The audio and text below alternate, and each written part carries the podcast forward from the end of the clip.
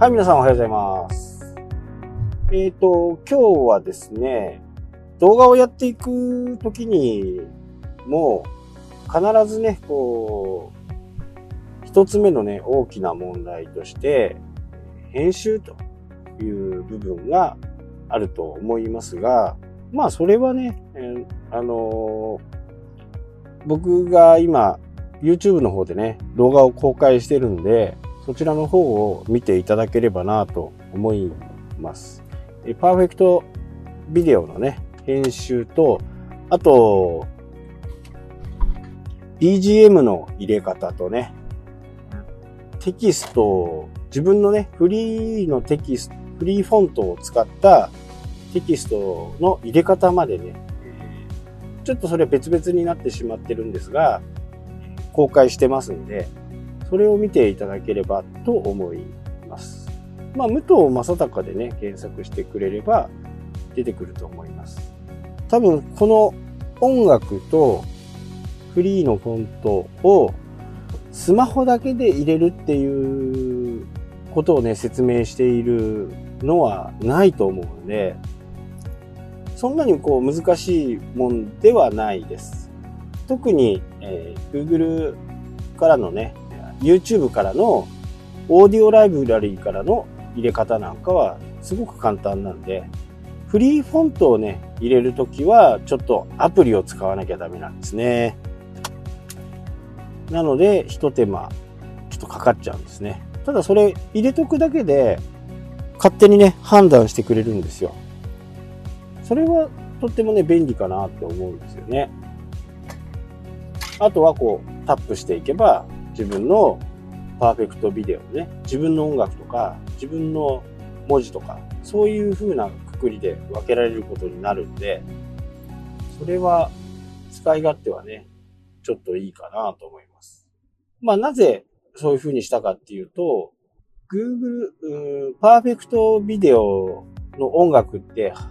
まあパッと見なんですけど8個とかね、そのくらいしか選べる音楽がないんですよ。で、それに音楽を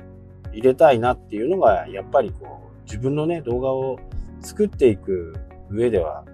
必要ですよね。なので、えー、僕のこの、今、ポッドキャストでは、有料のね、音声を使ってますけど、まあそれ買い取りで、えー、買い取って何に使ってもいいよっていうようなライセンスのやつです。なので YouTube とかね、何でも使える。そういうライセンスを買って入れるっていうことも可能です。なので、こう、毎回この音楽が聞こえると、ああ、無糖だなとか、思っていただけるんではないかな。逆に YouTube の場合はね、もうそのシーンシーンに合わせて、いろいろ音楽を変えたりするんで、あんまりね、YouTube で、その、音楽からのイメージっていうのかな。そういうふうなことでは、イメージ付けというのはしてないんで、まあね、お金がかかるものですからね、もっともっとこう、人が多く聞いてくれたり、見てくれたりすると、お金を払ってもね、えー、自分のブランディングのためにもね、いいのかなとは思います。えー、ただ、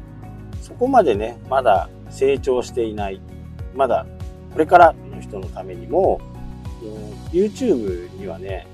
YouTube で発信する部分の動画の音楽については、YouTube ライブラリーっていうのがあります。その YouTube ライブラリーを使えば無料でね、使えるし、えー、仮にチャンネル登録者数がね、1000人に行った時に広告をつけても、その広告が拒否されることってないんですよね。著作権があるような音楽を使うと、その著作権を持っている人のところにね、え費用がいっちゃうんで、そういうふうにはこう、ならないようにね、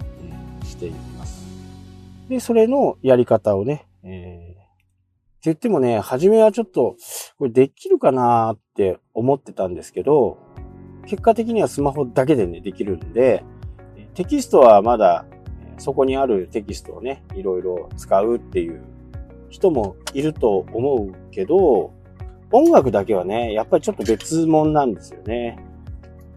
なので、こう、音楽をね、簡単に自分のオリジナルを作りたい。まあ、オリジナルを作るっていうか、オリジナルの BGM を使いたいっていう、オリジナルじゃないですね。YouTube ライブラリーで、著作権フリーの音楽を使いたいっていう人は、僕の動画を見ていただくとね、えー、わかるかなと思います。で、パーフェクトビデオの大まかな、大まかな編集方法とかも動画を作ってます。それを見ていただくとね、大体のことがわかる。一般的にやりたいようなことは一応網羅してますんで、それを見ていただければね、大体編集ができるかなっていうふうにね、えー、思います。